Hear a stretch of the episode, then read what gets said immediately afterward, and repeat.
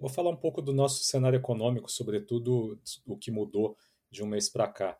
É, o resumo da história é que a gente está vendo um pouco mais de tudo que a gente esperava, um pouco mais de crescimento, um pouco mais de inflação e, por consequência, um pouco mais é, de juros. É, começando pela inflação, a inflação de curto prazo segue é, bastante desconfortável. A gente ainda está vivendo com preços muito altos de commodities e começando a ver a normalização de alguns preços que foram afetados pela pandemia, e isso tem levado a inflação em 12 meses rodar perto de 8%. A gente espera que isso modere para perto de 6% no final deste ano, mas ainda está gerando preocupação quanto a se o Banco Central conseguiria levar essa inflação para perto da meta, que é 3,5% no ano que vem. É, por conta dessas mudanças no cenário de inflação, a gente espera agora que a Selic vá até 6,5% no final deste ano, ou seja, o Banco Central é, ontem abandonou a sinalização que ele tinha de fazer um ajuste parcial e parar antes desse nível que ele julga ser a Selic neutra, e os riscos estão na direção de uma Selic até um pouco mais alta, é, se o Banco Central, é, porventura, até as próximas reuniões, ver esse cenário de inflação se deteriorando ainda mais. No caso do crescimento, é, aqui é um fenômeno que foi ligado ao que aconteceu no primeiro trimestre. No primeiro trimestre, apesar da segunda onda da pandemia, a gente viu os indicadores de mobilidade se recuperarem muito rapidamente e a economia contou com o impulso do setor externo via é, agronegócio e mineração, que levou a um crescimento bem, bem maior do que se esperava. É, levando em conta esse crescimento passado, agora a gente espera um crescimento de 5% este ano, mas a dinâmica que a gente espera para o resto do ano ainda é bem parecida com o cenário que a gente tinha anteriormente.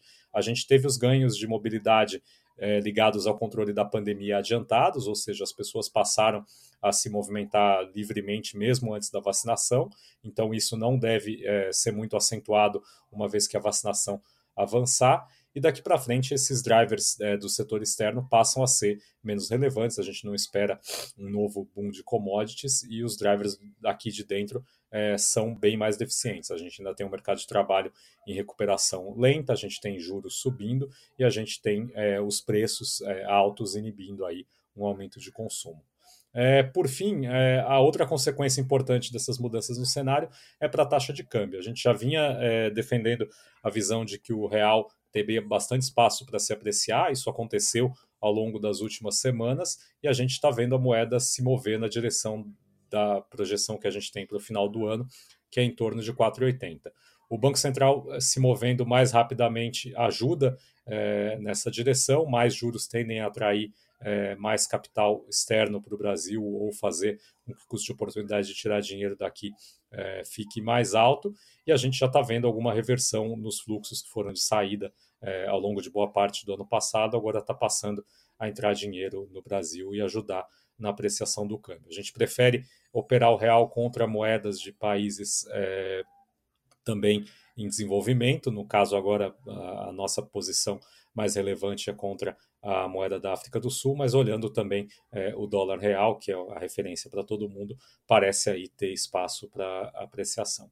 Então, é basicamente esse o cenário que a gente está vendo até o final do ano, crescimento de 5% em 2021 e 2% em 2022, a Selic indo até 6,5% pelo menos e ficando por ali, é, se o Banco Central conseguir controlar as expectativas para o ano que vem, e a inflação este ano indo para perto de 6% e ano que vem ao redor de 4%. A gente não está tão preocupado com a inflação do ano que vem. Aqui a preocupação é, com os juros é mais como o Banco Central vai conduzir é, essa transição para uma taxa menos baixa comparada ao padrão histórico do Brasil. É isso, é, ficamos por aqui até o mês que vem.